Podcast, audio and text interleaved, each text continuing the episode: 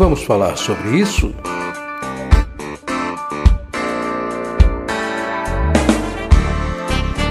Com Francisco Ayrton.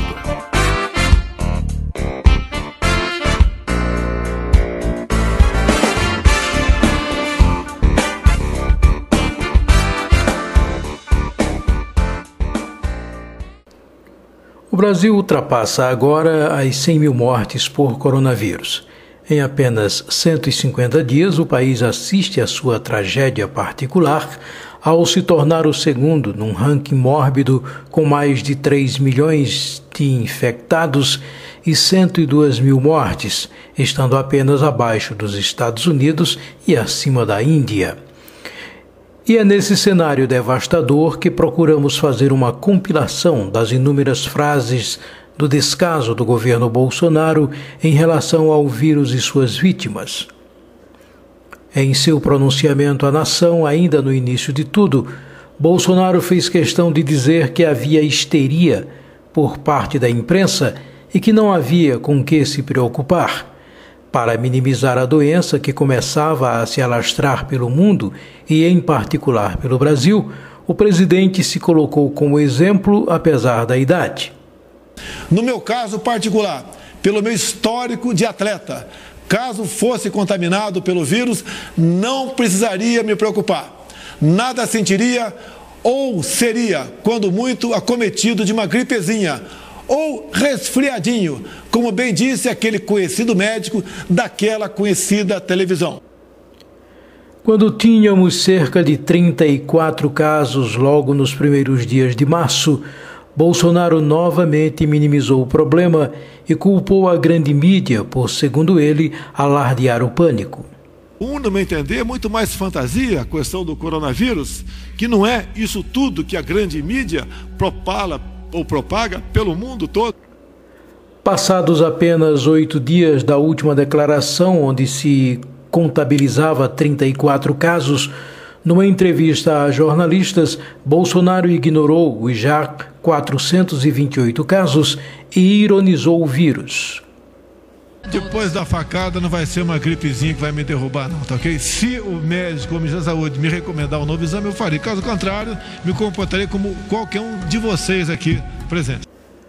A negligência para com a população acometida pelo Covid-19 atingiu níveis absurdos por parte do presidente, que chegou a afirmar não ser coveiro, mesmo diante de uma realidade aterradora de mortes. Ah, cara, quem fala de eu não sou coveiro, tá vendo? Não, não sou coveiro. Tá? Mas, e daí? Lamento, quer que faça o quê? Eu sou Messias, mas não faço milagre. Escancarando toda a contradição governamental, onde o governo, por um lado, atribui as mais de 100 mil mortes aos governadores, seus declarados adversários políticos, o Ministério da Saúde contradiz a atitude e, divergindo de portaria assinada pelo próprio Ministério em que orientou a abertura das atividades econômicas, após as 100 mil mortes por Covid-19, o ministro interino da Saúde, o general Eduardo Pazuello, diz que apoia todas as medidas de municípios e estados contra o novo coronavírus, citando inclusive o afastamento, e disse ainda que o Brasil precisa entender como parar o sangramento. Vamos falar sobre isso?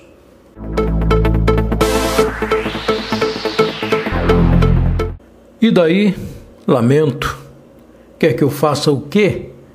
Eu sou Messias, mas não faço milagres. Disse o presidente Bolsonaro em referência ao próprio sobrenome. Em seguida, disse se solidarizar com as famílias das vítimas. Tal declaração é, no mínimo, desumana e parte de alguém muito frio e calculista faz deixar claro que parte de alguém que está pouco se lixando para quem morreu ou vai morrer durante toda a pandemia de coronavírus, que devasta o mundo e que consome o Brasil, mais de 3 milhões de casos já confirmados e milhares de mortos. Em um país mais equilibrado e de leis mais sérias, tal comportamento já teria trazido consequências e principalmente a queda de um governante que só negligenciou as causas do povo a quem jurou defender. Indignação é o mínimo que podemos expressar diante de alguém tão incapaz de ter sentimentos e compromisso. Definitivamente, esse não é o meu presidente pois não me representa. E que ninguém que esteja lendo ou me ouvindo nesse momento me mande ir para Cuba ou Venezuela, porque o Brasil é o meu país e este desgoverno logo logo há de passar. Abre aspas, não é um número que vai fazer a diferença, não é 95, 98 ou 101 que vai fazer a diferença, fecha aspas disse o ministro interino da Saúde, Eduardo Pazuello, sobre o fato do Brasil ter ultrapassado a marca dos 100 mil mortos pela Covid-19. Então é só isso? E o descaso sempre dispensado pelo chefe ao vírus desde o início e o chamamento dele à população entorpecida pelo ódio à esquerda e pela ignorância absoluta sobre o problema forçando os incautos a segui-lo para o precipício que se abre a cada família enlutada e desesperada pela perda de mais um ente querido, que será enterrado sem despedidas e talvez em uma cova qualquer, praticamente como indigente? O Brasil é tetricamente o campeão pelos casos de Covid-19. Com as declarações do interino da saúde, o número de 100 mil vítimas fatais fará pouca diferença na política oficial do governo Jair Bolsonaro para enfrentar a pandemia do novo coronavírus. Foi preciso se esperar 100 mil mortes para que o Ministério da Saúde começasse a entender que o isolamento e os cuidados para com cada um deva ser a alternativa para um tratamento contra a pandemia. Somente agora, após o descalabro e a vergonha mundial que deixa o Brasil em segundo lugar no maior desastre já sofrido pelo país em todos os tempos, somente agora é que um representante do capitão resolve mencionar o tratamento precoce da Covid-19, apesar de não existir nenhum medicamento com eficácia comprovada para controlar a contaminação.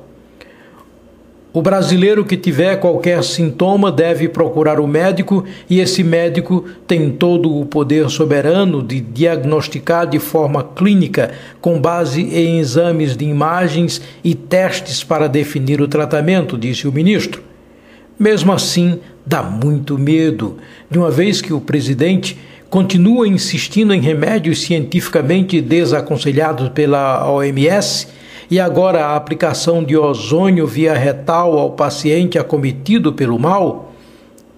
Para um governo que já demonstrou total insensibilidade para com quem estiver tocado pelo vírus ou que tenha vindo a óbito, chega-se a desconfiar de qualquer tratamento que venha a ser indicado por ele. Desconfianças à parte, definitivamente não há o que se comemorar. Festa dos pais, idas às compras, flexibilização, reabertura do comércio. O Brasil atingiu no último sábado 8 a aterradora marca das 100 mil mortes. Na verdade, ultrapassou e até o momento em que escrevo esse artigo, chegamos aos 102 mil. Muitas indagações sobre a quem atribuir culpa e muitas afirmações sobre esse quesito. Após afirmativas bestiais, como essa destacada no início desse artigo, poderemos citar outras muitas no decorrer do texto e vamos fazê-lo para que, acima de qualquer argumento contrário, avivar na mente de cada um de que lado realmente está o presidente dessa pobre nação, vítima da incompetência e deslumbramento de um governo incapaz de entender que não é o dono do país e tampouco da vida do povo que luta pela vida desde sempre.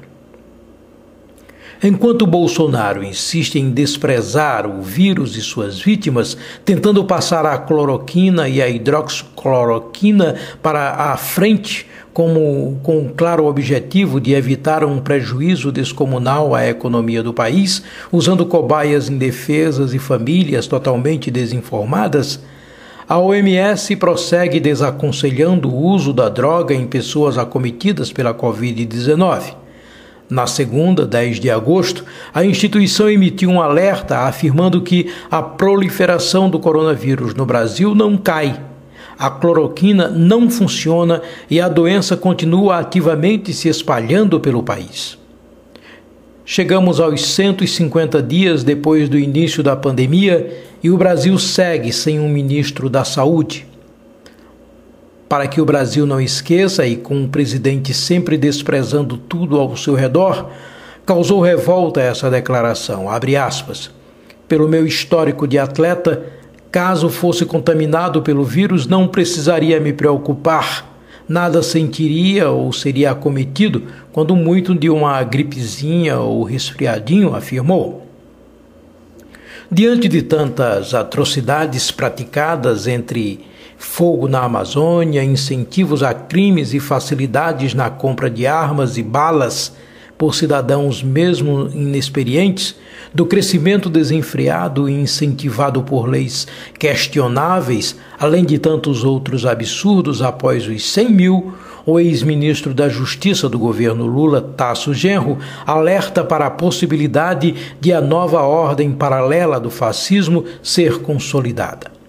Ele disse: Bolsonaro estimulou o fogo na Amazônia com as suas declarações odiosas à fiscalização do Ibama e a sua admiração selvagem aos garimpeiros ou aos garimpos. De acordo com a matéria estampada nos principais sites e jornais do Brasil e que me chegam através do Brasil 247, Bolsonaro estimulou a indiferença perante o vírus mortal quando ironizou dizendo que não era coveiro e quando, na sua negação doentia do perigo, disse que tudo era uma simples gripe que não mataria mil pessoas nesta terra desolada. Continuou tolerado e respeitado pela mídia tradicional pelo seu compromisso com as reformas destrutivas do Estado Social. Nada acontecia e nada aconteceu, escreveu Tasso Genro. Ele vai mais além ao citar que, abre aspas, num país que um presidente negacionista comete um crime de responsabilidade por dia e chega a 100 mil mortos pela incúria do Estado e pelo exemplo assassino do seu líder, a nova ordem paralela do fascismo poderá ser consolidada, a menos que a vergonha e o amor ao próximo tomem conta da política e ela se rebele por dentro da Constituição de 88, nas ruas e nos tribunais para resgatar os legados das revoluções que unificaram o povo contra todas as formas de tirania. Isso pode acontecer. O ex-ministro da Saúde, Luiz Henrique Mandetta, que deixou o cargo em abril, disse no sábado 8 que a postura do presidente Jair Bolsonaro foi um fator preponderante para o Brasil atingir a marca das 100 mil mortes pelo Covid-19. A declaração de Mandetta foi publicada pelo jornal Folha de São Paulo. O desprezo e a frieza de Bolsonaro em relação às vítimas e seus familiares é de dar náuseas. Essa é uma realidade, abrindo aspas, essa é uma realidade, o vírus está aí, vamos ter que enfrentá-lo. Mas enfrentar como homem, porra, não como moleque. Vamos enfrentar o vírus com a realidade, é a vida, Todos nós iremos morrer um dia, fecha aspas. Ele disse friamente. No dia 10 de junho, enquanto conversava com apoiadores em frente ao Palácio da Alvorada, Bolsonaro mandou uma mulher que o questionava sobre o número de brasileiros mortos pela pandemia cobrar do seu governador. Quando questionado sobre dados divulgados de forma equivocada pelo Ministério da Saúde sobre então recorde de mortes, ele disse abre aspas, não sou coveiro, fecha aspas, e encerrou o assunto. No dia em que o Brasil ultrapassou a China em número de óbitos, o presidente arrancou gargalhada de apoiadores ao responder a um jornalista em frente ao Alvorada sobre um churrasco que faria no dia seguinte para convidados e que eu comentei aqui em artigo específico sobre o churrasco da morte. Abre aspas. Tem 1.300 convidados, mas quem tiver amanhã aqui, se tiver mil, a gente bota para dentro. Vai dar mais ou menos uns, umas 3 mil pessoas no churrasco, fecha aspas. Não fez o churrasco, mas desdenhou das famílias em luto. Chocou o país ao dizer: quem é de direita toma cloroquina, quem é de esquerda, tubaína. Abre aspas, tem medo de quê? Enfrenta. Lamento, lamento as mortes. Morre gente todos os dias de uma série de causas. É a vida, é a vida, fecha aspas. Em visita a Bagé, foi bastante seco sobre a morte de tantos. Abre aspas. A gente lamenta todas as mortes. Vamos chegar a cem mil, mas vamos tocar a vida e se safar desse problema. Fecha aspas. Não, definitivamente, não é justo apenas lamentar. Faltou-nos um governante que pudesse enfrentar o problema com sabedoria e coragem. Faltou um líder que tivesse a capacidade de conduzir o seu povo, respeitando as determinações das autoridades da saúde, fazendo prevalecerem os cuidados com o isolamento social, obrigando o uso de máscaras e mantendo o distanciamento social. Quem sabe esse líder existindo, pudéssemos ter evitado tantas perdas humanas. Ao invés de apenas lamentar os mais de 100 mil mortos, precisamos reagir e enfrentar os descasos. Dizer não a um governo genocida que está preocupado apenas em se reeleger. Até quando o Brasil vai aceitar tanto descaso com vidas humanas? Atordoado com tanta insensatez, a verdade é que o Brasil chora todas as vidas perdidas que esse governo negligenciou. Eu sou Francisco Ayrton e comigo estiveram Yuri Brito, Vitória Geórgia e Isaac Brito. Até a próxima